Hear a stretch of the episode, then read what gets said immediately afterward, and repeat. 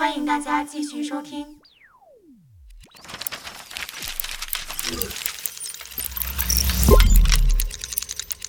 那我们再听一个节目，这个节目的主播叫做于田和李边缘。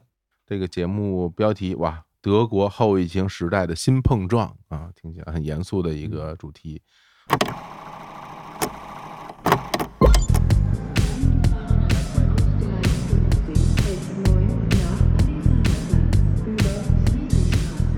大家好，欢迎收听《蒜皮小事》为无限派对独家定制的一期播客，长达八分钟。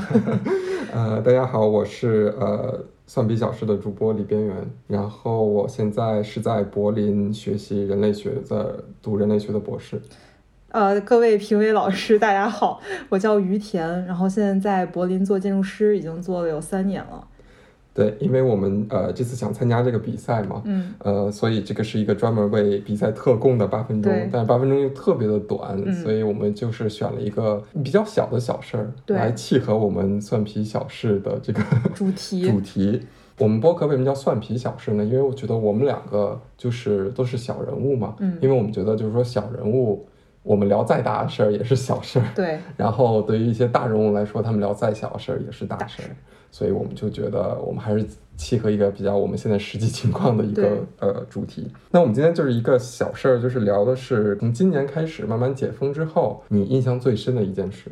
嗯，自从德国开始解禁解禁之后，然后我立马投入了我，我觉得可以说是我留在德国生活最大的一个原因，就是我很喜欢看各种音乐的现场。嗯，就在国外工作比较轻松嘛，所以除了上班之后，凡尔赛一下。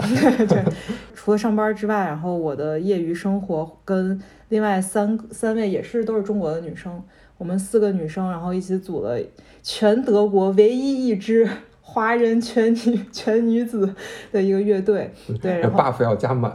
对前面那个 title 要写长。嗯然后呢，其实柏林每年夏天它会有一个露天的一个音乐节，但是因为疫情，然后其实这这三年已经一直都没有再举行了。嗯但是今年夏天我们不甘寂寞，然后特别想就是体验一下当街头艺人的感觉，嗯，因为其实平常在大街上经常能看到一些街头艺人的表演，，柏林特别的多。对，各种从什么打手鼓，然后到那个什么表演杂技，然后再、包括当然像乐队的这种都非常的多。嗯我们为什么要选那天演出？是因为那天是德呃全德国最大的一个、呃性少数群体的一个对平权的一对对，就是有呃不光是性少数群体吧，包括女权啊什么各种方面都有。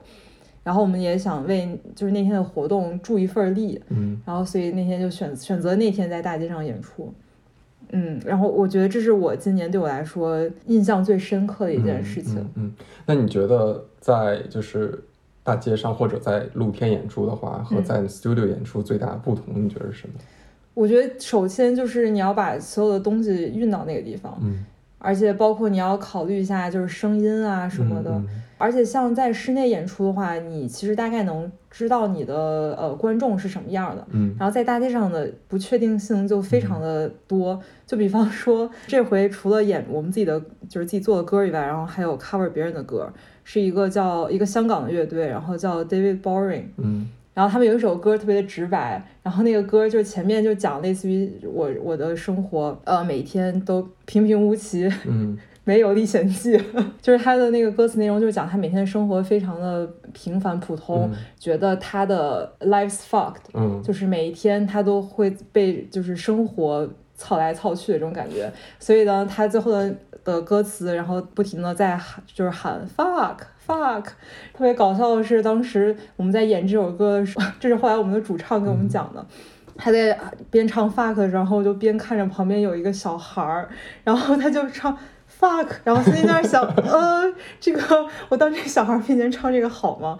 然后真的会有很多就是邻居，就是邻里，然后他们走过那个地方，然后就看我们演出，甚至还有人问我们在哪儿可以听到我们的歌，嗯我们真是受宠若惊。马上你们不就要出 EP 了吗？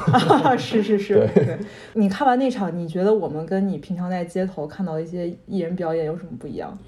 我觉得你们准备的很充足，虽然咱们是一个形式比较随性的，但是心态准备上还是非常足。然后音乐方面就没有了，音乐，啊，音乐也挺好的。算了，不为难你了。OK，那那轮到我们时间有限，嗯因为我今年有一个比较呃印象特别深的是，我今年五月份去呃克罗地亚去玩了一次，嗯然后克罗地亚玩的时候，我跟我的伴侣，我们俩就成了一个皮划艇，嗯然后在大汪洋大海上划了三个小时，划到一个岛上。嗯然后那个岛其实是一个呃游客不太多的岛，它其实是对游客开放的嘛。嗯我们就在里边就是徒步嘛。后来后来走走走，然后途经一片森林，然后突然豁然开朗，然后看到好多好多裸体的男女，桃花源记对，就有一。种误入藕花深处的感觉。其实我是震惊了一下，但也没有那么震惊，因为我知道，OK，这是一个天体海滩。嗯那天体海滩意思就是你可以在这边裸着的一个嗯海滩嘛。因为在德国，整个在欧美就是比较流行的，嗯甚至在柏林也有。嗯，那我作为一个呃人类学的学生我，还说裸体爱好者，裸男爱好者。呃，作为一个人类学学生，作为一个呃性学 爱好者，我就说我一定要研究一下啊。然后我就呃后来就我没有虽然没有加入他们，但我回到柏林之后，我其实是查了很多这方面的资料，然后。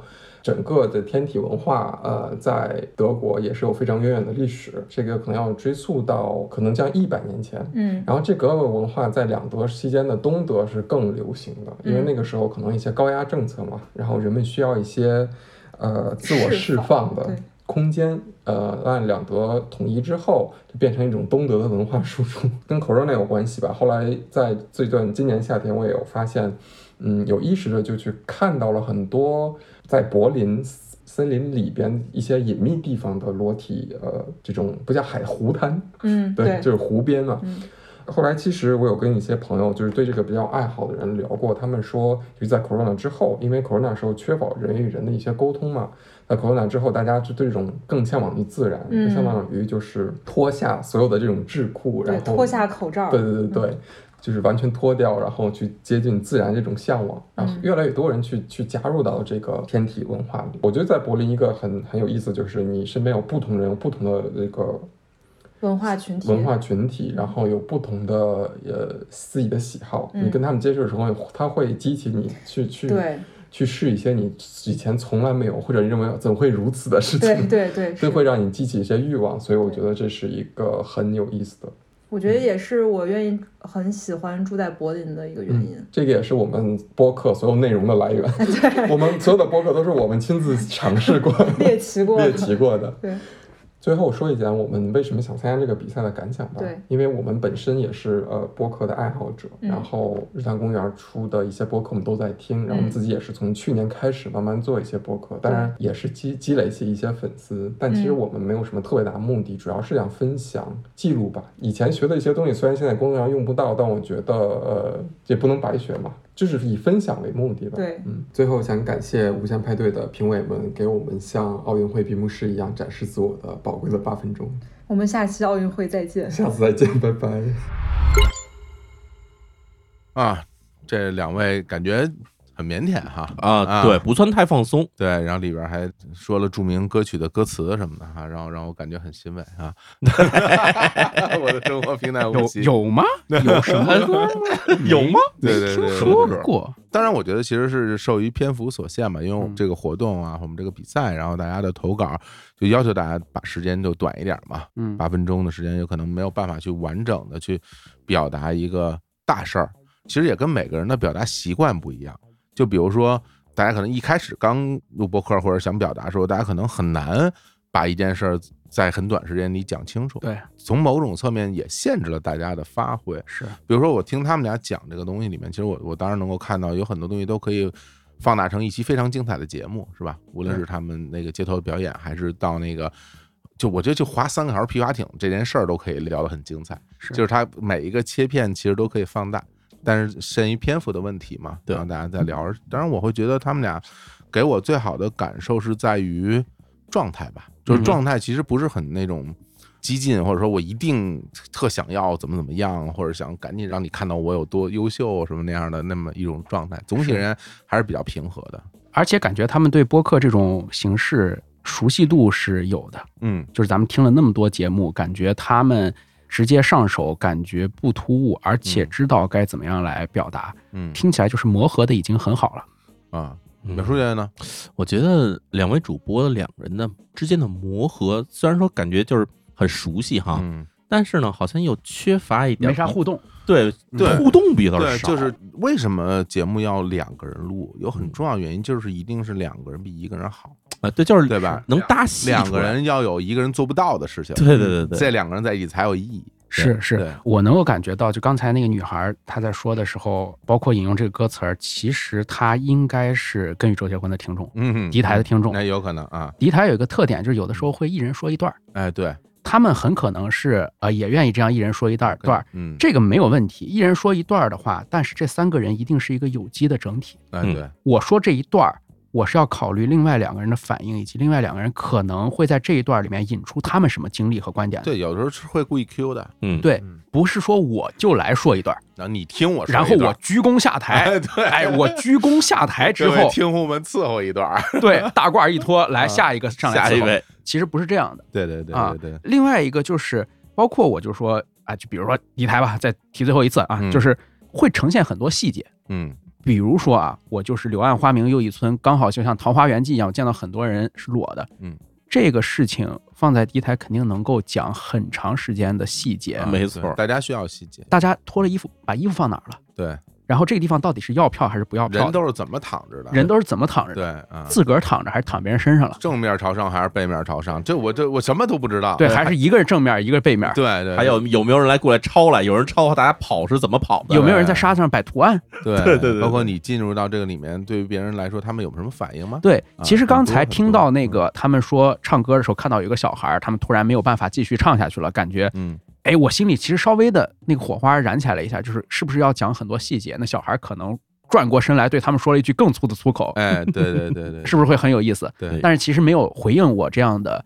期待，所以我觉得播客这个事儿有趣、吸引人特别特别重要，啊，对因为。我要找有用的东西，找有共鸣的东西，网上多的是。我每天打开手机有那么多软件可以看，我打开一个播客软件，再打开一个长达八分钟的播客，这件事儿要的心理空间或者是心理门槛实在是太大了。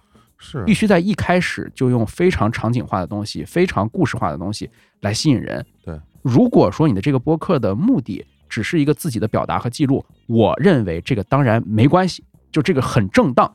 但是如果竟然是想要传播的话，我只能自己揣度你啊。嗯就是如果你竟然想要传播的话，这块儿我觉得需要去做一些改善。啊，我觉得其实哈，嗯。两位讲讲的都是个人经历，嗯。那个人经历跟我听说的东西或者从书上看的东西最大的区别一点，就是我能够在自己的那个亲临其境的那个瞬间，嗯，能感觉到无数的细节。对对对，生动鲜活，对，这些细节是非常重要的。是大家喜欢听淼叔讲案件，其实很重要原因就是因为淼叔案件里面有大量的细节。你等会儿，这些事儿不是我亲自在现场干的啊，对，啊。淼叔这个作案的时候，那些细节非常的接 听出来了，是吧？是，淼叔自己其实记了很多的东西，就警方不掌握的。就是要看一下啊，所以这个细节东西，你怎么能够让大家听起来有趣？是甚至比如说，你要让我去讲这个罗迪海滩这个事情的话，我甚至可能给你讲出当天的风是如何的，哎阳光是如何的，然后在那个环境下你能听到声音是如何的。这东西其实是需要，第一就是你要观察，嗯是无论你写东西也好，还是要表达东西也好，这个观察是非常重要的。嗯小史肯定知道这点，就是同样一个地方，为什么有的人去拍了就是这样，然后有人拍出来就是根本没法看的东西，对就是嗯一个是观察，还观察完了以后，你要自己把它记下来，总结出来。嗯所以你通过这个播客这个渠道给大家表达的时候，不是要跟大家说我在这儿去过了，这个地方是什么，然后在下一个地方，不是这样的，而是说在这地方我要跟你讲你去了是什么感觉，我要用我的方式给你讲出来。这东西我觉得其实是你能够利用播客的平台能表达出的最有最有最有优势、最有最有价价值的的信息。，因为播客声音这个形式，其实它调动感官的烈度和需求度最低。没错你，可以听着这个音频，你在跑步，嗯你在公园里，你甚至在倒垃圾，你正在一个特别臭的垃圾桶前面。这个时候，就像李叔刚才啊、就像淼叔淼叔刚才说的，哎，怎么是李叔？哎，也对，嗯，就像淼叔刚才说的，这个海滩上到底是什么味儿？是海水的咸味儿，还是有些人随地大小便的尿骚味儿？嗯，它都有可能。我到现在我都记得我听日坛公园的时候是什么味儿的。嗯我走在路上，嗯日坛公园刚刚开始上线的时候，嗯，北京的雾霾还没有现在治理的好，哦哦哦哦哦哦，你们有那感觉吧？啊，嗯就是空气当中是有那个燃烧的味道，燃烧的味儿的，泥煤威士忌的味道。哎呀，是 对，非常高雅，哎非常高雅，高什么雅？这一帮工人太雅了 太雅了。所以说，比如说大家现在都没有办法出国，你们现在题目也是后疫情时代嘛，没有办法去旅游，没有办法在远处，那听你们的声音，戴着耳机听你们讲这些 far far away 的事情。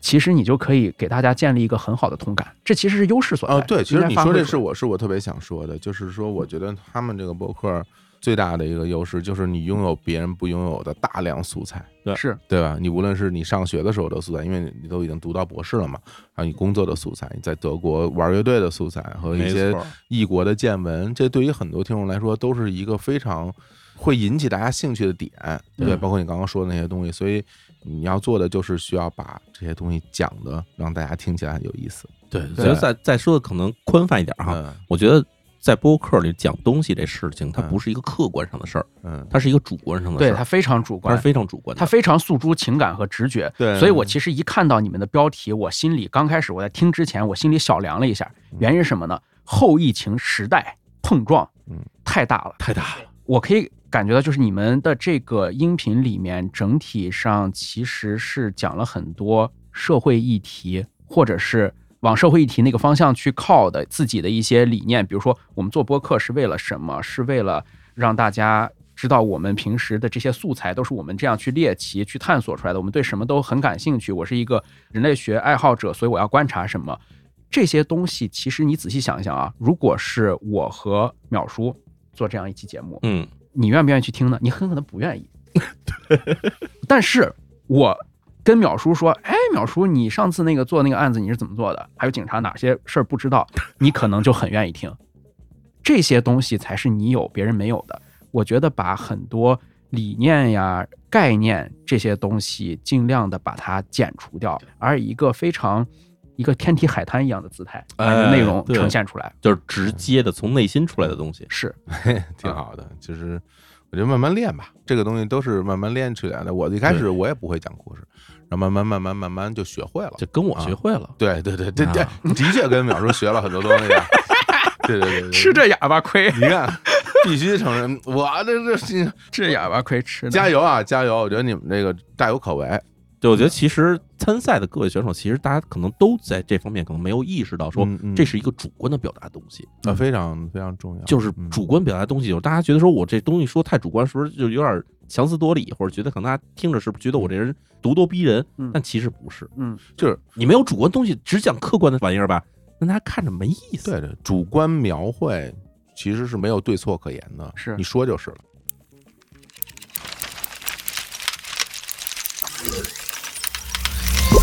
来，这位主播名字叫叫普鲁是吗？普鲁这个作品名字叫做《听到的播客与我做的播客》。哇，爱我的人为我付出一切，哎值了值了来来来来来，值了，付费节目。来吧，来，我们听一下。来听听，嗯，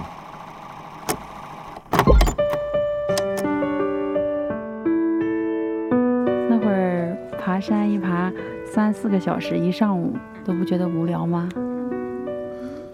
你看啊，就我们现在在什么地方？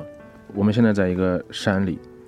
这个山呢，在我一九年准备我的第一场越野赛的时候，我会连续的爬两次，甚至三次。而那时候我就开始接触到博客，那时候我会听像故事 FM 呀、日坛公园、大内密谈这样这些这样的一些博客。哇，那时候我就听的时候，听着那些主播们在他们的节目里侃侃而谈的感觉，我就觉得是特别特别有魅力。所以说我今天就会选择来这儿录一些素材。如果要是我的这个录音笔收音没有问题的话，大家应该是能听见，就是此刻有那种滴滴滴滴滴滴的那种下雨的声音，因为现在呃暮色将至，然后下起了小雨。刚刚那儿还有鸟鸟叫声。那咱们就去下一个店吧。走，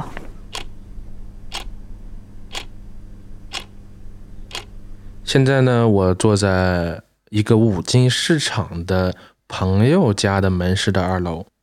这之前是一个杂货间，虽然外面经常是车来车往，很吵闹，这个屋子啊，它也特别的简陋，但并不影响我，就是能感觉到我找到了自己的一方小天地。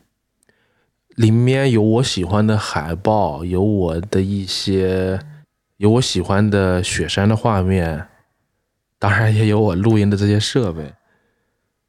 应该是日坛要离开方家胡同的那期节目，他们分享了很多在方家胡同死丢丢的故事，就那些点滴。哎呦，我就感觉我能成为一名小主播，他是不是也和石老板说的一样，受到了感召呢？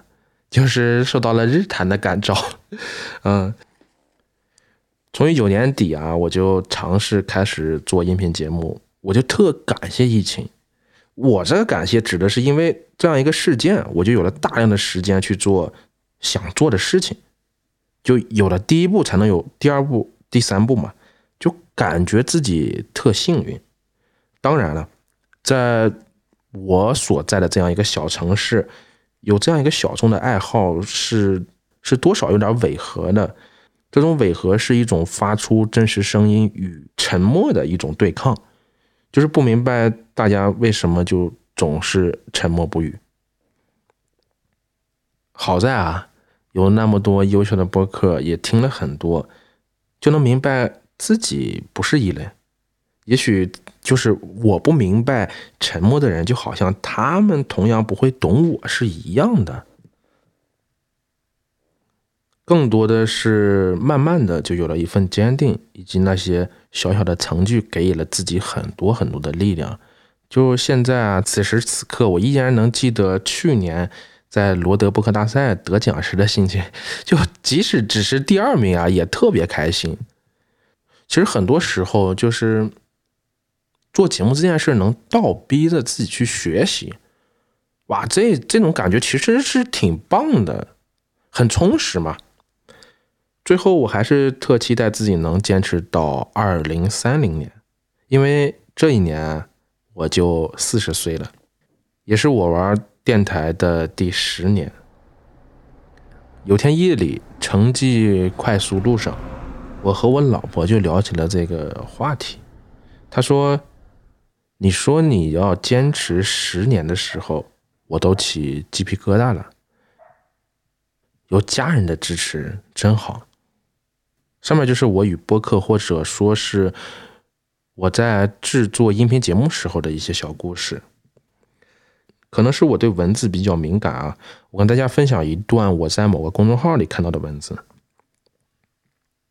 辞职之后，我回爸妈家吃饭，吃完饭。和我爸对坐在窗前抽烟聊天，我说我辞职了，他说哦，我说我打算如何如何，他说挺好，你做好接受成功和失败的准备。啊，可能是我父亲离开的太早，我经常会想起上面这个公众号里的这一幕，就是人生最奇妙的就是那一次一次的决定。后来啊，就越来越意识到第一步的重要性。你看啊，我们最开始啊，听见这个，呃，就是这是其实是一个小区，这个小区里呢就是一个停车场，然后停车场这儿是车来车往的。最开始我和我的朋友去录我们电台的第一期节目的时候，就是在两个车中间，就就好比现在两个车中间。用 iPhone 录音，用 iPhone 放背景音乐，喝着啤酒，在九月份的时候，啊，就这样开始了第一期节目。那其实做到现在，内心还是多少吧，有那么一点点小高兴的，觉得自己特别幸运。你不是想了想问题有什么问题？嗯，我是在想你们当时幻想的东西，现在有实现了吗？有，你这个问题问的特别有深度啊！其实，在一九年底的时候是有一些幻想的，但是那个幻想它只是幻想，它没有具体的一个目标或者是一个很具象的东西是没有的。而到现在，我也不知道我当时的幻想完成了没有，但是感觉是一种很好的状态，就感觉是在往以前想象当中那个期望或者是一个更高的一个东西在往在往那儿奔呢。所以我特别喜欢一句话，叫“你奔向哪里，哪里就是你的山河”。好，走。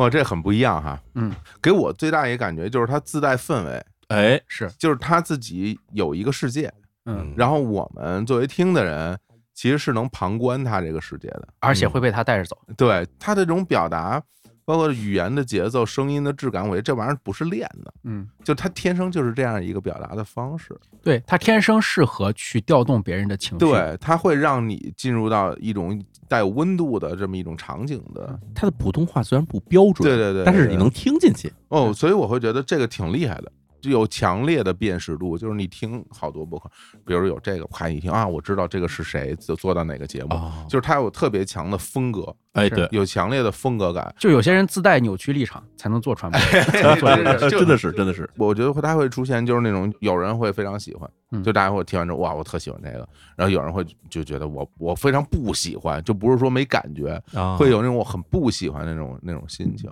哦，对对，对明白了。我猜可能会是这样。嗯那至少对于我而言，我觉得这东西挺特别的，就是它是一个很鲜明的，就一下就能跳出来的那种东西，对，嗯会让我觉得哇，这哥们儿有点天分。嗯就是我觉得就是做这件事儿，你不是想做特长时间吗？我觉得你可以继续做啊，因为我觉得你做这东西有点天分。是他现在已经坚持了三年了，是，我觉得这人挺猛的。嗯就，是你刚才不是说有特长吗？对，我感觉啊，哥们儿胆子够大的，嗯。就是他的胆子大，我觉得还不是说体现在能坚持三年，现在坚持十年。嗯，首先，你看他叫英雄电台，啊，他然后这人播客哈，对，一开始录音感觉是在山里，嗯那个雨我不知道为什么，我感觉好像不是在一个特别晴的白天，嗯像是在夜里还是一个阴天那种感觉。对，对对对对，因为听那雨一开始我以为是后期做的，后来发现是真雨，这是真雨，真雨就是它的采音做的很好，挺猛的，是挺挺猛的。嗯我觉得既然你是这样一个胆子大的人，我觉得啊，既然又特别容易把别人的情绪、别人的感官都跟着你被带走，嗯。你不妨到各种地方去录，嗯嗯嗯，比如说发生一些突发事件的地方，嗯。然后山里、雨里，嗯。甚至是比如说今后大家能够出去，能够走出国门，我觉得甚至可能有一点争端和危险的地方，他是一个擅长去呈现以及有这个能力去做这个事儿的人。哦，你说的很有道理，我觉得啊就是很有道理，废墟，废墟墟，废墟啊特别合适。因为我刚才听的时候，我觉得嗯。这个第一哈，我很喜欢这人的声音，啊，是吧？我觉得他声音很好听，嗯。然后让我说在这听个十分钟的，我不觉得累哈。秒叔声音也是这样，谢谢啊。哎对，然后我觉得第二个事儿呢，就是他的那个，我刚才说彩音嘛，就是嗯。他的那个环境音嗯。特别好。嗯，我记得在听第二段时候，就他说坐在一个小五金店门口啊聊天开始听着背景是比较静的，嗯，然后突然你能听到有一辆车从后面唰过去，然后我觉得我好像突然跟他坐在边上那种感觉。他那个录音设备是带着的，他刚才不是说是个录音笔吗？哦还不是拿了个电台什么的。录音笔，而且你会发现，其实他是有取舍的，对他不是没有取舍，因为中间一大段是没有背景音的，对，然后后来这两段是有的，突然就有了肯定是故意这个背景音放的，是所以说就是他是有感受力的，就是他有感觉的，我觉得就是，假如这因为这位朋友我也不知道他学没学过，或者比如说看过什么教程之类的，嗯，但至少我觉得他在剪辑的这些方面的话，其实挺有天赋的，有感觉，有感觉有感觉真的就是他的 sense 特别好。对他其实很有感觉，朴素直觉感觉是对，挺不一样的。但是咱们不能光夸，我觉得还得给人提点不足哈。啊，对，肯定有。我觉得嗯首先我得提一点可能不太中听的话啊，嗯我觉得这个播客做的有点儿偏于自我，我觉得做自我还是没关系。播客本来自己给自己听没有任何问题，我这播客录好之后，我哪儿都不放，放五十年之后我挖出来听，没有任何问题。但是我觉得是不是有些时候在叙事的框架和节奏上更考虑一下听众会更好一些？比如说我呃有一个明显的感觉就是，如果这期播客有一个更明确的提纲会更好。啊，就是这个提纲的意思不是说我要讲哪几件事儿，我要呈现哪几种听感，而是我在呈现这些听感和讲这些事儿的时候占用多大的比例。我现在有个感觉就是，他一旦说起一件事儿，很可能这件事儿的娓娓道来，这件事情的所有的羽毛、所有的鱼鳞都会被呈现的纤毫毕现，但这个事儿没个完。就是特别的细哈，特别的细。它不仅没个完，甚至会以五秒钟五个字的速度来说啊啊。他追求一种非常形式的美感的话，其实会让很多人被拒之门外。这件事儿，我想想是不是还可以再找一些大家更有公约数的一些欣赏习惯？比如说，你就拿正常的语速来说，我们还是有这样的临场感，你个人还是有这么强的人格魅力和扭曲立场。我相信，不会有人因为你用正常的语速、正常的语言跟大家说话而就不听你了。嗯，我觉得要有这个自信，你本身是有这个天赋的，有这个自信。我觉得，不过我会有一种感觉啊，嗯我感觉他就这么说话，我的感觉啊，就正常生活对中，我感觉他正常生活中就是这样一种说话节奏的一种表达，有这种可能性。对，因为它这里面它还包含了那个女生，我我不知道是不是他他他爱人还是谁他提到了老婆，对，嗯就是嗯。他们俩在对话过程里，他说话也是那个劲儿的。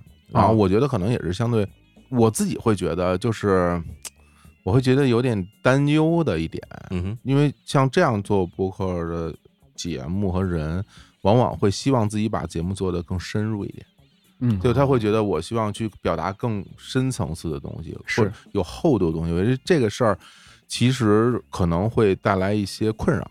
嗯因为就是你如何把节目做的有厚重，很多时候你可能就会往形式上去跟了。对，就是你可能因为我想把它做的厚一点，然后我就会让它听起来就特别厚，啊，对，往形式感上去努努力。对对对我觉得这种东西其实不如所见即所得。对，就是比如说，我觉得你做播客最很好的一个魅力，就是在于说，比如我到了哪儿，我看见了什么，我们就说这个，是我们就说这个，我嗯眼前有什么，你说的非常好，你描述的非常好，那你就说我今天我在我眼前有一场雨，这雨到底是怎么下的？太对了呀它打。在树叶上是什么样子？打在石头上是什么样子？它溅起水花溅到我脸上，还是溅到我的手上？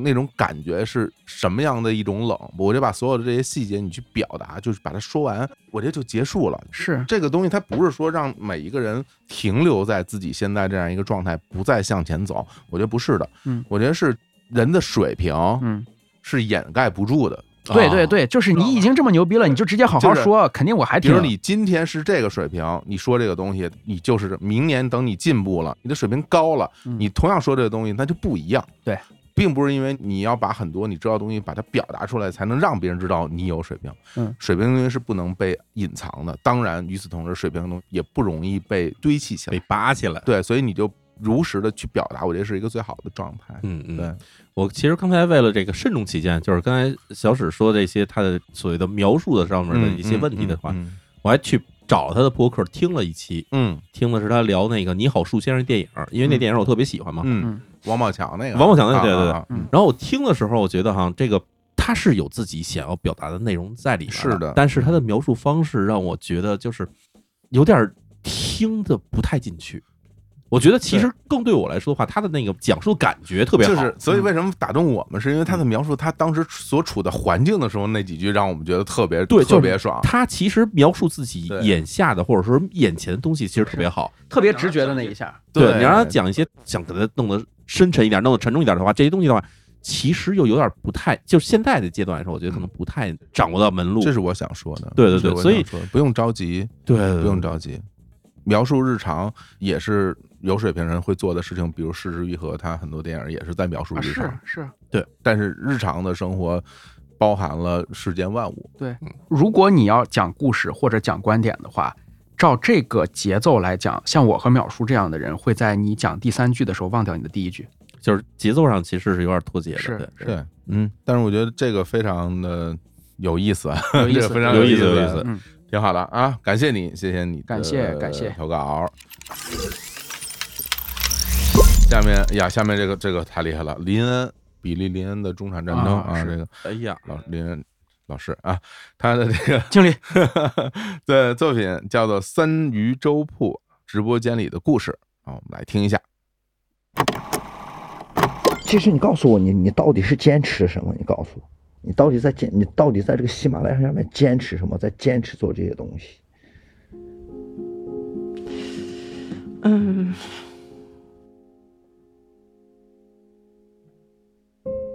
今天是二零二零年的十二月一号，现在的时间是凌晨两点五十九分，这里是三鱼粥铺直播间，我是主播林恩。如果深夜的你有什么想说的话？可以来跟我聊聊吗？我刚回来，喝多了，上来找人聊聊天。就是她嫁的那一家嘛，就我们村里那一家，对她特别不好，然后她也不会怀孕吧，就是他们家人还整天整天说她骂她，就是那种。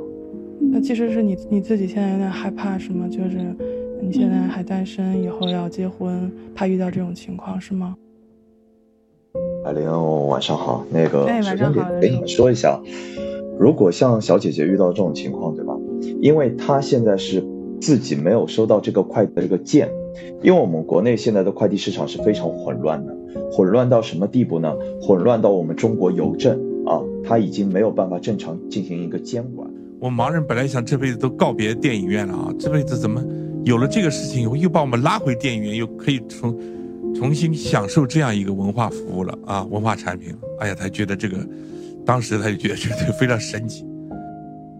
如果你想象一下那个社会，就是大家都都敢出来，然后大家都可以互相帮忙，嗯，不存在所谓的那个忙到走到一半然后就断头的那种情况的话，你就不会有那么多恐惧。然后每个人其实是可以带着自己的尊严出门的。那个时候，其实觉得世界会更好吧。尤其是其实我们在面对宠物的时候，我们可以说是更接近于就是强者的一个位置。我们甚至有权利决定它的生死。它有病了，我们可以决定治或者不治。所以就是有的时候你看着这些动物，你会想，就是说你到底是不是真的强者，还是说将心比心、换位思考的时候，当你成为一个像这样的弱者，当我们老了，我们生病了，我们也不由自己了，我们的生死由由谁来掌握呢？我们那个时候想被别人怎么样对待？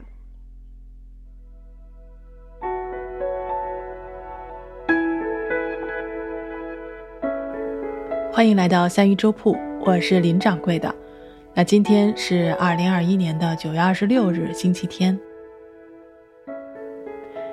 话说呀，就前几天直播之后啊，我的心情特别差。所以呢，我就跑去听了一首曾经给过我力量的歌。这首歌呢，在几年的时间里就有了两千多条的留言，里面就曾经有我的。我记得那天接近凌晨的时候啊，我完全睡不着，所以我又跑去听了那首歌，一边听一边就翻看下面的留言。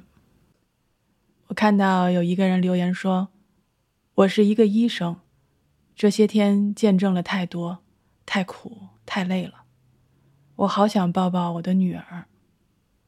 还有人留言说，我是一名社工，我有着远大的理想，但是又见到了太多现实中的困难，所以每当灰心丧气、想放弃的时候，我就来听听这首歌。还有人这样问道：“他说。”如今有没有和我一样的人，一边听一边看着留言，一边流下眼泪？生活很不容易，大家加油！所以，我我就一边哭着一边写下这样的一句话。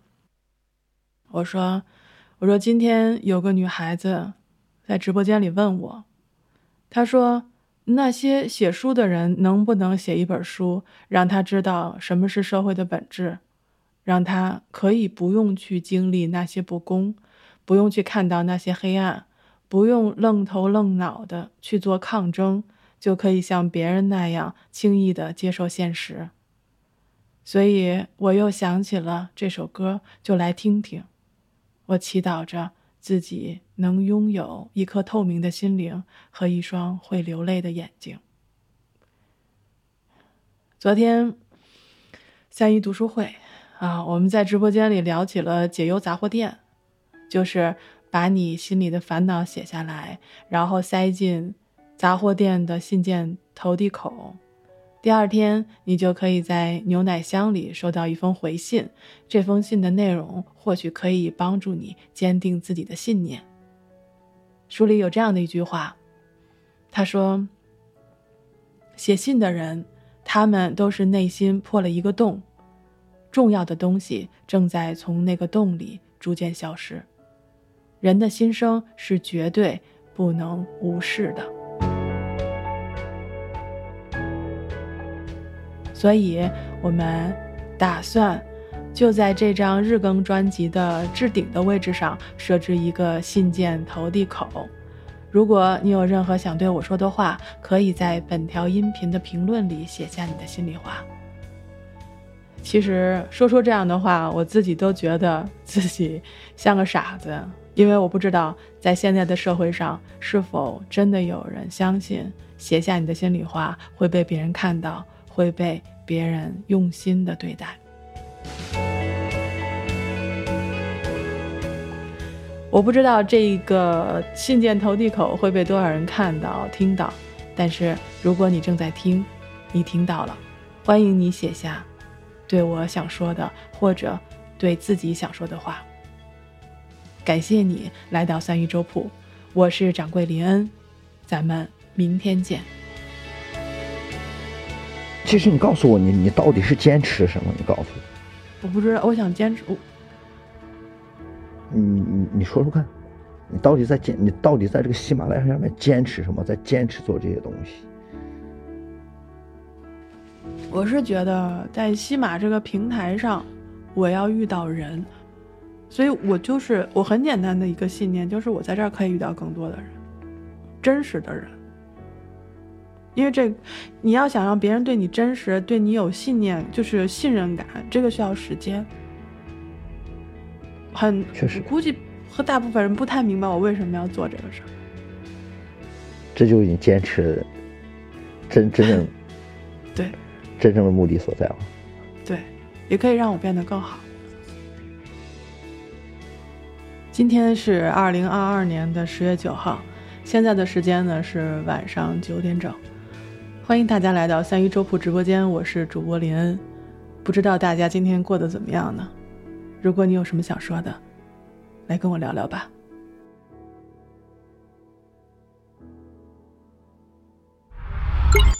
这位朋友是一个直播间的主持人哈，对，好像就是电台直播间，对，可能就真的跟听众之间会有实时互动的那种，嗯，对吧？然后在这个他这个作品里面是。呃，去截取了一些之前他节目里边的一些互动的声音，是还有他自己对于做这件事儿的一些感触哈。嗯嗯，我首先表达一个我的观点啊，嗯，我觉得换做我，我不敢做这个事儿，嗯，我不敢做这个事儿。就是当时艾哲做故事 FM 的时候，我就已经觉得这事儿我干不了了，嗯，就是因为世间百态啊，每一个人去经历的人生啊，就这个东西。哪怕让我一件一件去看啊，我觉得我都消化不了，压力很大。对我，我真是消化不了。而且，而他要直面这些人，对，面对面的跟对方语言上进行交流，去听别人说这些东西。而且你在听之前，你没得筛选，人家就会说，你就会听。我觉得我我肯定疯了，就是这 这事儿，我我肯定是干不了。我觉得这挺厉害的啊，能做这件事儿挺厉害的。你们俩听完以后感觉怎么样？我觉得其实吧，就是他突然让我觉得。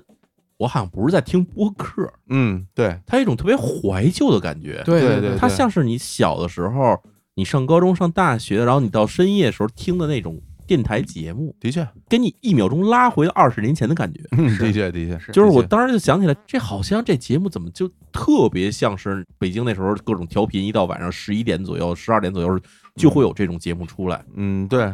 然后有的时候我们知道电台里的那种直播节目，有时候聊的是那种挺逗的事儿，或者聊的是挺吵的事儿。嗯，但他这节目就感觉起来很静。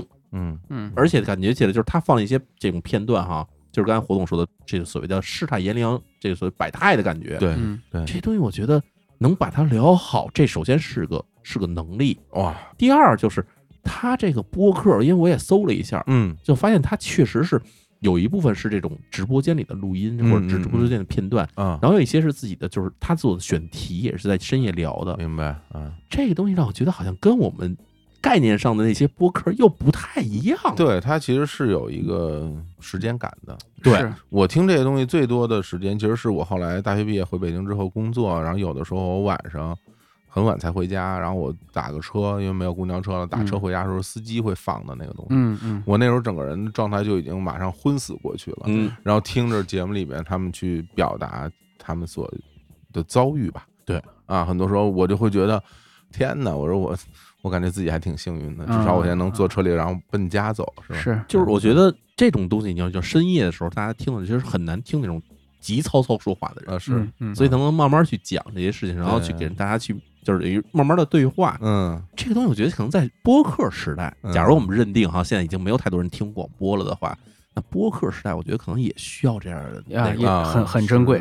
很珍贵。传统的。对我们其实不知道它什么时候播啊，就是它哎什么时候上线，它是嗯早上七点还是晚上十一点？我觉得这个好像挺重要的，因为如果嗯确实它是一个白天陪伴性质的话，感觉似乎，哎，跟这个天光大亮，大家都在北京的环路上奔驰，然后急慌慌的堵车，这个好像是不太搭调。但刚才火总说的那个场景，就是我下班了，哎，很累，倒在出租车的后排上，或者刚才淼叔说的那种很像在学生宿舍里听的东西，这个就特别契合。所以我觉得，呃，如果它的上线时间竟然是白天的话，似乎感觉晚上播更合适。如果是晚上播的话，那就挺合适是的，嗯因为我看他的介绍里会写说，他其实是每天晚上到直播间里去聊，然后把聊的这些东西再以专辑的形式记录下来，然后再播出来。哦，对对对，那挺合适的。这是我听了这么多咱们听众投稿的播客里面，这个是我感觉产品感最强的，啊，完成度很高，完成度很高，就是就很专业。就这东西，你把它放在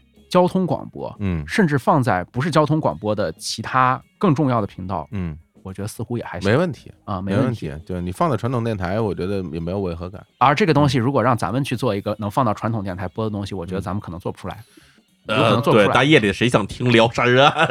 对，甚至做不出来啊。对，我觉得我我心没那么大。我、啊我指的不是说心大或不在乎或者怎么样，我觉得我容不下，我承受不了我承受不了那么那么多东西。是是，对，然后这里还能听到一点格外有魅力的东西，就是我似乎听了这么多的咱们听众的投稿，能让人听到气息的，嗯，他好像是唯一一个。哦，说对，气息就是他不仅说话的声音，他嗯自己的气息的声哦音，，明白明白，就是一个人存在的证据，一个人存在的证 据，一个是呃嗯人的情绪价值，对对很明显的能够从电波那一头传过来。对对，而且嗯这气息存在感让你觉得他的声音离你很近，对，非常近。当然，我觉得就是像咱们这种糙老爷们儿的气息，可能会让人觉得不快感。对，有时候那张博老师会去剪的，就是对对对，很吵的。但他的声音就是很就是很温柔的声音，是你听到这声音以后，你会觉得很很放心，很安心。对他这人家气息是有审美愉悦的。有一次我在这录音，跟李叔对面坐石老板，石老板睡着了嗯啊！你能想那个 气息是什么气息？哎呀，石老板睡了啊，一个脸红扑扑的胖娃娃，抱着鱼就睡着了。对，抱着鱼就睡着了，鼾声啊，气息不是人人都能尝试 话说回来，话说回来我走咱仨录音的时候，有一回嗯李叔也李叔睡着了，话说回来，这样了，不鼓励大家模仿。真是真是真是，这我觉得他是就真的有自己的独特的价值在里面。是的，反正说到最后，我我我非常关切的，可能是我多余问那一句哈，这个不要让这个事儿或者这个工作过多的影响到了你的这种整个人的状态。嗯。因为有时候我听他表达，其实其实是感觉被填的挺满的，对。被啊很多的人的经历填的像一块石头压在那儿。我觉得这个事儿不是谁都可以做的，是就是我跟艾哲现实中接触以前，嗯。我都很难想象他如何能够去完成那个工作，对。或者 MM 的工作。然后现实我跟他接触了之后，我大概能明白为什么他可以，嗯，对，因为就是他是那样的一种人，我我我不好形容，嗯但他是那样一种，就是我张开双臂，你都进来吧，但是他有个地方能出去，对他是个笑眯眯的东北人。对他能出去，他有地方他能出去。哇，啊不行，我我张开双臂进来以后，我一天我咣当我躺地上了，我说这个不成，这个对他他出去，我觉得也挺累。你看，你看头发白的，真的是，哎呀，真真的，我觉得也挺了不起，了不起，嗯，了不起。然然后我再说点建议你说啊，我觉得嗯这个节目，我不知道你是想让你的听众越来越依赖你越来越跟你产生多次的互动，还是想让更多的听众被触达？我觉得这是哎两件事儿。对说好，呃，说实话，就是让你的粉丝越来越黏，还是越来越多？嗯我觉得啊，他明显不一定是自觉的，也有可能是不自觉的，嗯选择了越来越黏的道路。是的，是啊、如果你竟然是想让你的粉丝越来越多的话，现在这个路径可能有问题，就是大家会觉得你的陪伴感很好，你的倾听感很好，但是每次听到你在讲话的时候，不会第一时间的会去选择关注，或者会跟你一起走下去。嗯因为非常慢，就是我们这种慢的表达和快的表达，天然的都会带有一些认知上的属性，比如说慢是否就代表着真诚和深沉？你说的很对，不一定，不一定。呃，像对我这样的人来说，可能就是我我这种特别油盐不进的人，可能慢未必就真的能把我带到真诚和深沉的那个场域当中去，甚至会某种程度会给人带来抵触情绪。对我会觉得你在偷懒。你说那慢，然后啪啪几句一露馅儿了，我感觉哇塞，对跟我这装什么呀？对，当然我说的不是你啊，我当时就说就是表达方式的这种东西。是其实你是不是真的，一定是要是真的是是才是走心的还是故意的？对，对真的不是形式。对，如果你用这种表达方式，比如说突然被我听到，我可能会觉得你是不是没准备太多的东西啊啊这节目是不是就靠鸡汤来撑？嗯，嗯是不是就想让我觉得你特别的温情脉脉、深情款款？那我就不信这个邪，我就不信这套。所以这个我觉得可以稍微注意一下吧。我这个年轻人一点很不成熟的 啊，不成熟就少说，很不成熟的一些看法啊。另另外一个就是我听的过程中，我好像没有听出来你自己对听到的这个故事的一些介入，就是这个介入，我觉得还挺重要的。就是有些人会提出一些问题，这可能是他生活中的重大的冲突或者重大的抉择，这个时候需要你介入。我觉得有一些这样的介入会有一种很强的冲突性和张力，戏剧张力，就是你得下一个判断。这个啊这个东西很微妙的啊，就是介入和不介入就是两档节目，对，是两个东西。对你选择介入，我们最熟悉的介入就是万峰老师那种，就是介入，是以至于变成了一种求助，是吧？或者是什么几周年求教，是吧？就是请教呃请教，是吧？类似这个到极致就是艰难选择。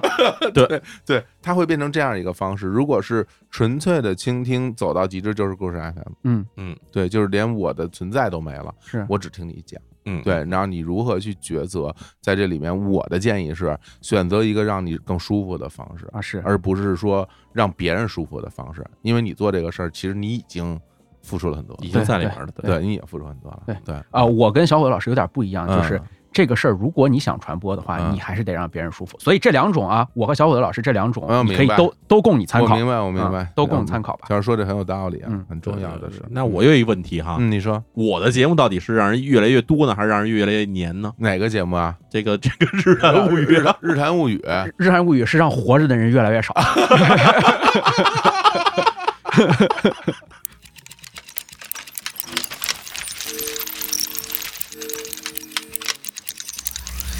OK，我们来听今天最后一个节目了，有点依依不舍呀。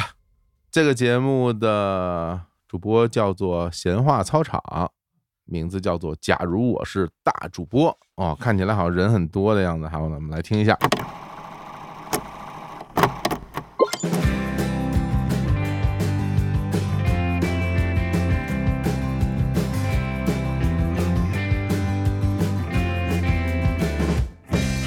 好，欢迎来到闲话操场，我是阿阳、小黑、麦麦、凤姐。哎，前几天呢，我看到日坛的公众号推了一个播客选拔赛的活动，那我想是不是咱们也录了这么多期节目了，好歹也算试过水了，那咱们也可以试一试嘛，对吧？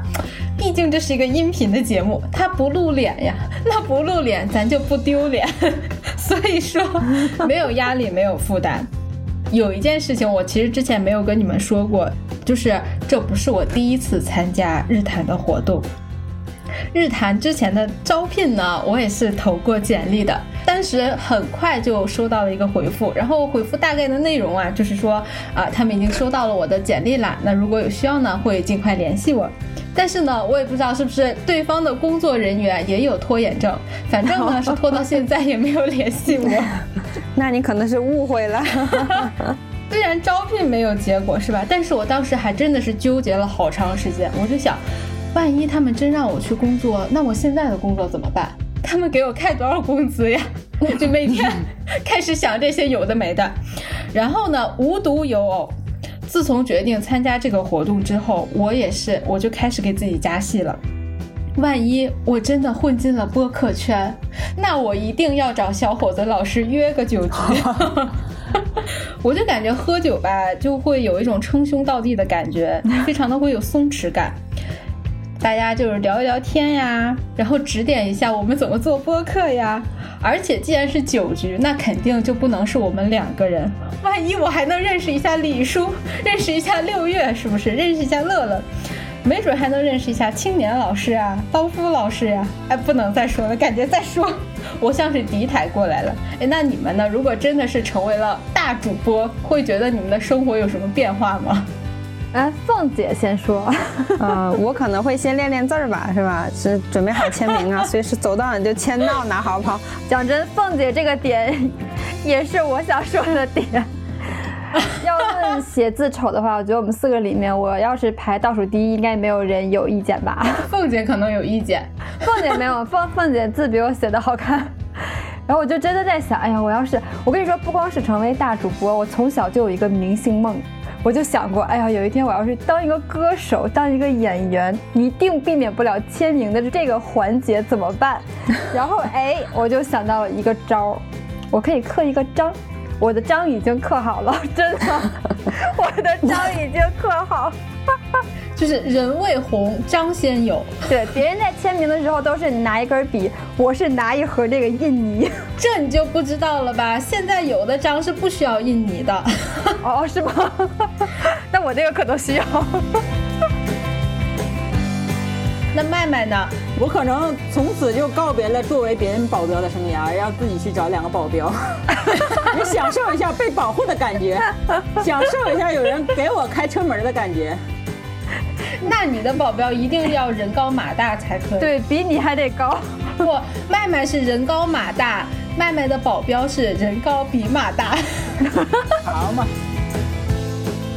成为大主播，我一定就会有很多的钱呀。第一件事，我就要去做吸脂，我要把我大腿的脂肪全部都吸走，我也要拥有筷子腿，让别人看到播客主播也是可以非常非常的漂亮的。播客主播，我们是一个音频节目，你为什么想要在播客上以颜值胜出呢？凤姐可能想的是，以后她的签名是要签名在她的签名照上，我就要做与众不同的那一个。我们满足凤姐，将来我们的节目火了之后，把凤姐的单人形象照挂到我们节目的头像上。对对对对，不不不，是这样的，凤姐的愿望是在我们节目火了之后，大家众筹 给凤姐，让她去做抽脂。不如我们今后节目就按照这个方向去发展，好吗？每一期我们都讲一下我的银行卡号，好不好？下次节目在我们的公众号后面，然后截图一个凤姐的收款码。可以可以可以，大家十块五块不嫌少，一百二百不嫌多，好不好？我还想来的，因为我平时也听播客嘛，然后我就发现，不管多好的播客。评论区一定有夸的，也有贬的，所以我就在想，如果我要成为一个大主播，我一定要多看书。多看书是为了我要学会怎么优雅的回击别人骂我，夸我的话没关系，我可以就是全盘接受，但是骂我不行。我有一个就是非常喜欢听的节目，我每次在他的那个节目下面评论区，我就老能看到有网友在骂他们，骂这个主播，骂那主播。我说啊，我觉得人家很好啊，做的这么好都要被骂吗？那我们这种如果要是真的火起来，是不是被骂起来的？我们之前说过那么多下三滥的东西都没有被骂，可见可见我们的节目真的不火。我们可以试试这个风格，是吗？不不不不不，我们是正能量的。李叔听到你这句正能量的话，他说果然会把我们音频关掉的。pass 下一个，你可能多虑了，他们可能都没有听到这个部分就关掉了。所以为什么我要第一个说？我就是想一定要让他们早点听到，在他们关掉这个音频之前，先听到我的愿望。小伙子老师，我在等你跟我约酒哟。这话怎么听着有点怪怪的？我总觉得你在暗示什么。如果你听懂了我的暗示，那就尽快来约我吧。那我拒绝职业潜规则，打没打没兔，加一。我觉得我们刚刚呢都提了一些非常符合实际的愿望，所以呢，各位老师如果听到了，觉得我们的想法可行，那么是不是也可以推波助澜一下，祝我们早日达成愿望？但是呢，我觉得我们提的这几个愿望当中，喝酒这件事情是最没有门槛的。我就知道他要说所以呢哎小伙子老师啊，人在上海。坐等拼桌，好不好？感谢大家收听我们今天的节目，我是安阳、小黑、麦麦、凤姐，我们有缘再见，拜拜，拜拜，拜拜，拜拜。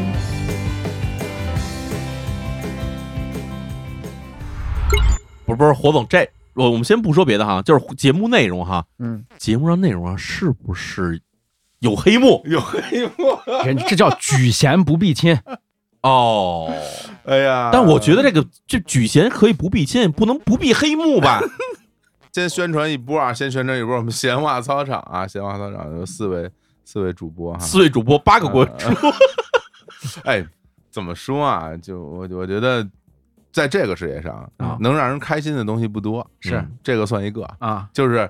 甭管他们说的是什么，他们挺开心。其实说半天吧，我也没听出来他们在讲什么东西。气氛非常轻松，对对，气氛对气氛特别轻松，气氛到了，气氛非常好。对，嗯当然我有一句话就是说，你聊什么都无所谓，但是你真的什么都没有聊。对，我我给你们个建议，你们要不然就聊，别录下来，不用录下来。你看人很厉害一点啊，就是聊的非常的飘，嗯但是呢话没掉地上啊，对对，就每句话都有人接，而且接的时候一点都不尬。咱们认真讲，我觉得他们有一个最大的一个优点，嗯就是因为四个人非常容易乱，对，就是特别容易，大家的听感特别的混乱。容易抢话，对，但其实你如果你仔细去听的话，他们其实没有任何抢话的这种东西出现，抢话都让人剪了。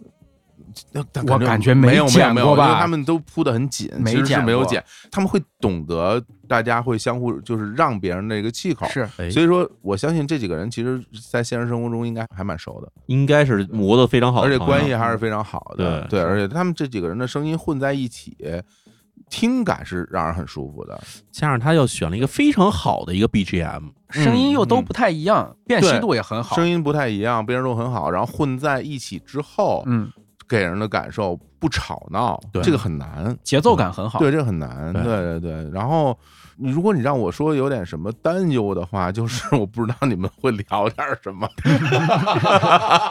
是，哎，这个事儿怎么说呢？就是玩笑归玩笑哈，如果你们想把这个事儿做的长久一点，嗯，或者说咱们不是说今天录一期，然后过很长时间再更一期的那种状态。嗯其实大家最初的时候，你需要有一些选题的方向，嗯，有选题意识。对，因为我看这里面有人是医务工作者啊，有的是什么动画呃什么菜还有人鸟动画是保镖师，还有哎还有是保镖，是吧？嗯所以我觉得就是可以用自己生活中最熟悉的东西先入手嘛。是，我觉得录播课。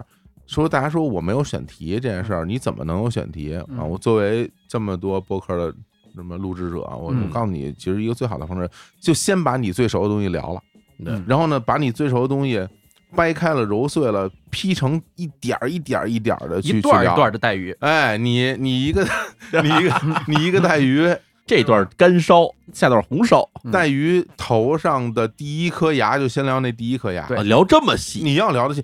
第一盘亲密磁带是吧？嗯。你怎么聊？你要聊到说我拥有的第一盘欧美的女子的组合。呃组合，还不是乐队的磁带，你要把能是 Spicy Girls，你要对，你要你要对对对对对，你你要你要细分嘛啊。你要细分嘛，嗯，对，我觉得这个题材可能是这样题材，因为但是我觉得有一个特别好的一件事，就是你们拥有了很多人想拥有的东西，嗯。就是氛围，氛围。氛围非常好，这个很自如感。对这个嗯。氛围，其实后天磨合起来其实很困难的。你们先天拥有这东西，然后现在需要做的就是内容，对对他一听就感觉是就能干这个事儿的。是啊能不能干真是一是可以是听就能可以做的。我有一个小担忧哈，嗯就是因为刚才聊的时候，我发现他们这四个主播基本上是就是每个人一句每人就这么聊吧。对，他要真做一期有内容的节目，咱不是说约酒这事儿不算内容啊，哎但是不不算内容这啊，真的有内容节目，嗯。谁来立的这事儿，我觉得其实是一个问题。嗯，感觉里面有一个好像是。一个是空 key 的，我猜应该是阿阳，可能是就是投过简历的这位。呃，对嗯。对，感觉他是一个比较空 key，因为他会 Q 大家。对哎，对对对对对对，这里边当然需要有一个人来做这件事儿，必须得有人做，不然的话就是，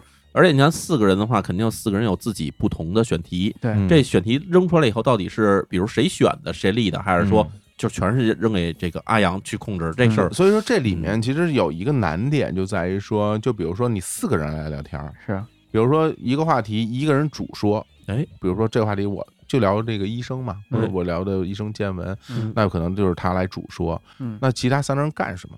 哎，这个事儿其实很重要。对。比如说你主说，另外一个人提问，那这是另外一个角色，然后另外一个人去捧或者是制造气氛，嗯这查对去查，啊这是第三个角色。那第四个角色呢？你可能还要去去思考第四遍站起来总结对，就第四个人的角色是什么？嗯就是你我们不需要在一个节目里边有两个氛围组，没错嗯对吧？所以这个我觉得是你们需要去思考的。是你可能会需要第四个人去说他担任某一个别的节目里不拥有的嗯角色，特殊角色。我给你举个例子，比如说第四个人就当观众，就当听众，嗯。我是坐在节目录制现场的听众，啊，以我以听众的视角来参与这个节目，现场直接给反馈。我馈，现场直接给反馈，我啊。现场直接就说这段我听了以后我没听懂，然后这个东西什么意思？我要给出我听众的反馈，然后我要留言，我要给你发弹幕，现场留言现场对，这就玩起来了啊，领导的身份，对吧？就是或者是一个乱入者的身份，就是甚至说这个第四个人每一期的身份不一样。是对，有的时候是一个乱入，有时候邻居，有时候收电费，有时候送外卖的，就是你可以让他成为不同的一个参与的一个身份，这个其实是一个很有画面感。好家伙，播客情景剧这个播客情景剧。就我跟你说，我这就建议都非常厉害的建议，都是我有有一次听嗯他们录节目，就是上古时期的李叔的一期节目，嗯那期我记忆犹新。哦，啊、那期我特别爱听，为什么？嗯有一天晚上，其他主播正在这说话呢，李志明从外面关门进来，嗯一路骂骂咧咧，说他被一个三蹦子坑了。啊你们 有印象这期节目吗？就一直在那骂，还 给我绕路，说不拉。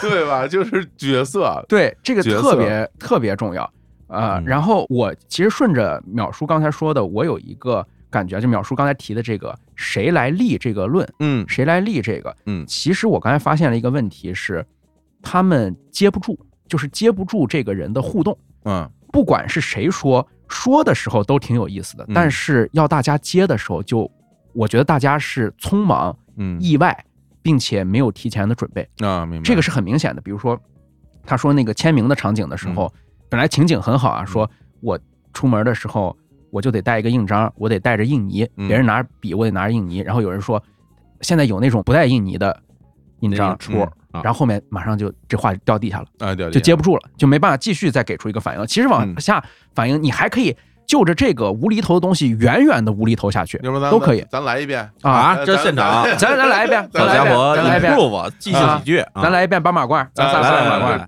哎，我跟你说，我现在真的练签名这事儿，就我觉得我是练不出来了。练不出来对了，但是呢，我弄了一个印章啊哎，我以后出门我就随身带着这印章，抱个萝卜。拿着一个印台，我出去谁让我签名，我就给他盖个章，好吧？现在有那种不用印台的，直接能盖的，原不用印台的，哎那长什么样就是一个大萝卜，啊？你直接在身上呱一戳，戳自己血上，对，不是这一问题，我跟你说，就是裆里一戳。人家人要是一规矩粉丝，拿一本儿出来啊，小伙子老师，您给我盖个戳吧，啊，不是您给我签个字儿吧嗯，你嘎叽盖一戳吧，哎，要赶上那狂热粉丝呢，嗯。哎，小伙老师，您给我签这儿，呱唧弄一钢盔出来，哦，你怎么办？你盖不上去啊，盖不上去，钢盔是圆的所以我建议大家用毛笔，毛笔还是用毛笔？毛笔非常顺啊。毛笔你别说写钢盔上，写写屁股上也不会掉呀。那我本来因为不会写字儿，我才要的印章。我跟你说，为什么用毛笔？啊毛笔字儿就追求那种不求看得出来，就求你看不出来，行？你就胡签一个。好嘞，好嘞，起势非常重要。嗯练字儿练的是什么？练字儿练的是那个势。你最好拿一个毛笔，就是跟拖把一样那种。没错，粉丝一来说你给我签字儿，嗯你躺下，对你躺下，我旁边一个拖把桶，不是是不是是谁躺下？粉丝躺粉丝躺下我哦，人家让我给人签字，对我我让人家躺下，对我我马上我就上热搜，不不 就是啊，就找人给签字，不是然后不不能一个粉丝啊上热搜，你找一个粉丝啊，你得跟他说一个粉丝不给签，你啊带一个团来，然后啊五十人在地上排成一条，然后你来都五十人大签字，后背露出来，全都后背露出来，哎对全都后背趴全都后背趴在地上，对然后你在那儿嘿哈，然后把那个笔一转，哎，但是之前你现在有一条，你先把胡子留下来啊，然后一染成白的，哦，哎，然后呢，你再穿一身那个太极的那衣服，对，嗯这一口墨呢不能是蘸，你必须喝进去，然后喷在上面，喷在上面，吐出来，哎，遥想我祝枝山当年替你卖花，也卖了不少钱呢。喷完了以后，我跟你说，喷完了以后不是正正经经在那拿着笔写，好甩，对一定要甩，而且一边甩一边脚上要跺脚，甩起来，然后啊嘴上要念念有词。那手里应该拿一针管滋墨呗，那个不不不，那不成，拿针针管。我跟你说，在街上一会儿警察给你逮走了。哦对针管不行都市传说，你听过没听说过？艾滋病人那个，对对对扎人呢，那对呀，你拿针管出来了，你说这不知道干嘛呀？你这个，然后李李世民在旁边站，哎，这好，这这好，这这太地了，这太懂，这太懂，这是练书法，这大师，这真是大师。哎，还带一堆弟子，到时候咱俩就穿成弟子的样子。对呃大师您倒是喷呢啊，穿俩马褂站在旁边握拳拱手然后他一开始写呢，咱俩就咣叽往地上一坐，说哇，好强的气呀！啊，好强的气，我都已经从那儿走了，你们都没看见，还聊呢？什么？就就就到这儿吧。这这段行吗可以，能放吗还怎么样啊？什么东终于体会了一回这个一个人逗哏，两个人捧哏的什么。东西呀？太烦了。这马褂我不要了。哎呦呦呦！好嘞，好嘞，好嘞，献丑了，献丑了，献。嗯其实说这么多，我觉得这四个朋友他们其实有很好的化学反应，哎，也希望他们能够做出很好的节目。但是我觉得最最最重要的一件事儿，就是你们四个人，就是其实录播客这件事儿吧，人越多吧，就越难让所有人都在这里面得到快乐。比如说，因为听得出来，大家其实做这个事儿都是业余的爱好嘛，嗯对吧？并没有去想说它成为我们真正的主业。包括他刚刚有朋友说，啊，我变了播客，我主播我能挣很多钱，千万不要这么想啊，不可能的。当时小伙老师一下大白眼都翻上天上去了，这是绝对不可能的啊！对，然后所以 一直以为 所以不录了，走了，走了，撤了。所以呢，我觉得就是让四个人大家一起来玩这个游戏，每个人都开心快乐，嗯。是一件非常重要的事情。嗯，对，这至少能在里面能觉得自己做这事情呢，对，有点收获。就比如说，我们每周我们约个时间，可能我们约在周六的下午录结婚。大家 对大家凑在一起录一个节目，嗯。这件事儿你在周三或者周四的时候是期待它的，而不是畏惧他。说啊哦，又快到周六了，我又要去录这个东西，哎呀，我也不知道录什么，感觉好发愁啊。嗯嗯，不要不让自己走到这一步，嗯对吧？你写个一评文，你每周四去更新，每周三晚上都写不出来，非常痛苦。哎呀，经常黑不提白不提就割了，就是这事儿其实不应该继续做下去了，但是碍于 啊，碍于一些情面啊对对，所以我觉得其实就是有这畏难情绪，最主要的会出现这种情绪的人是什么人呢？嗯，不是捧哏的人。主要就是负责逗哏的人，啊。就是说这个节目怎么嗯传这个内容是，然后谁来带这个东西，对那台柱子，对这个人是最容易出现这种情绪。但是每个项目就是要有人带着跑呀，哎对。对吧？总要有一个人，总要有领导，总要有人带着，总有人跑在前面嘛对吧？总有人跑在前面嘛。年轻人嘛，就在这时候看着我们老同志，老不死，老而不死是为贼呀，还舔着脸点评人家的节目呢。哎呀，怎么样？今天我们听了这么多的播客，你们俩感觉如何？和你们最初的想象呢？呃，跟我最初的想象比，我觉得首先精美很多哦哦，就是很精致哈。啊。我以为可能大家是拿手机一录，因为参加嗯比赛，嗯我不觉得是本身有一个成熟的节目，嗯哎，让一个另外一个节目来评价我。我看有些人都已经做了好多年了，嗯，人自己本身就是一个成熟的电台了，所以这个没太想到。对我也是没想到啊，对我的感觉就是超出我的预期哈比你想象的要好一啊，就跟小史老师说的是一样，就是嗯第一，我觉得大家的这个完成度，作品完成度非常高，是就是作品完成度让我觉得说这些人比我要是随便录一个东西去参赛，感觉做到要好很多，哦，是吧？啊对。第二呢，就是我觉得有些真的是让你听着这个人很有天赋，嗯就是我们假设大家不是什么播音主持毕业的哈，嗯当然播音主持毕业也不一定干得好这事儿，那肯定干不好就是嗯天赋非常好，哎真是天赋非常好，是，而且感觉录播课是一个各显其能的综合工程。哎，这个真是，有些人懂配乐，嗯有些人懂各种方言，有些人懂语言的气息，有些人懂节奏。不是说我们会表达有故事，哎，上来之后就能录，有多少人喜欢，所以我们更我会描述这样的人更深感这个平台嗯的重要性，领导的重要性，离不 开日坛。今天听完这些之后，感觉我们要是出走单飞，对虽然说肯定能够挣大钱，对吧？肯定不至于挣不到大钱，肯定不至于让人把大钱都分走，对不对？对我们如果单飞，肯定是在经济收入这方面相当可观的，相当可观，可观程度高于去新泽西，对不对？对。但是离开平台，什么都不是。嗯，说的给我出去！咱俩今儿这一唱一和，还也挺棒的。对，真不错。我觉得你们这两位参赛选手的作品，我觉得也很满意。都是小品，小品。领导盖了戳才是作品。对，还是得领导铺墨。笑死！别说一会儿又说到罗布章哪儿去了，最后就变毛变毛。哎呦，不过不过认真说，认真说，就是我的确，我其实，在听之前我都做好了那种准备，要说一段话，就是说，大家可能会觉得这段作品它听起来有点粗糙，啊就是录音效果没有那么好。但是我们从它这个作品本身和它的整个音色上，我们能够感受到什么什么东西。其实我已经想好了说这个，为什么？是因为我我原来在最开始录歌的时候，我录的就非常的粗糙嘛。嗯，那那个时候我会觉得说，我录的粗糙是因为我的技术和我的设备的问题，还有人的事儿。对，就是人穷嘛，没钱嘛，对对对。但是咱先听听作品，对吧？我们先听听这个作品本身的质量和他想表达的东西到底好不好。是对，其实这个我当时还准备想说这个东西，但我我真的没有想到嗯，大家把这些东西都录的这么好，令人如此的愉快。对我没有想到大家录的这么好，就是让我挺意外的。此外，我会觉得其实。因为这里边有各种各样的形式，有一个人的，有两个人的，有有四个人的，对有很多人在一起来做这件事儿。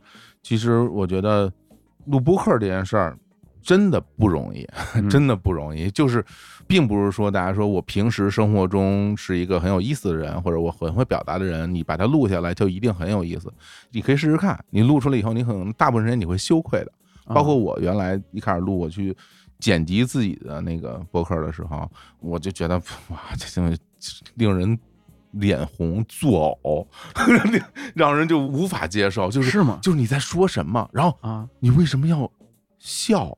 每说一句话都要笑，嗯就是你为什么要做那些奇怪的事情？嗯但是你在你在录的时候，你不觉得这东西有什么问题？啊对对当你真的把现实生活中的场景搬到了一个播客的节目的录制现场，嗯然后当你录完之后，你会发现播客它并不是一个所谓现实生活的一个搬迁，对，不是唠嗑，对，它不是你在现实生活聊天对话，说对，它其实是一个像是聊天的节目，对，或者一个像是表达的节目。但是我觉得说回来呢，播客可能也没有那么难。啊。对，就是你看今天咱们这些参赛的这些朋友们哈，有的人是比如做好几年的，但也有好多人可能就录了几期。对，而且你看那就录了几期那些人呢，因为刚开始做心气儿都高，恨不得一天来一期，甚至一天来好几期的，嗯对对所以可能很短时间做出来的。但是毕竟是这样的情况下，还有人能做出相当不错的东西来。嗯所以我觉得这事儿呢，可以试试。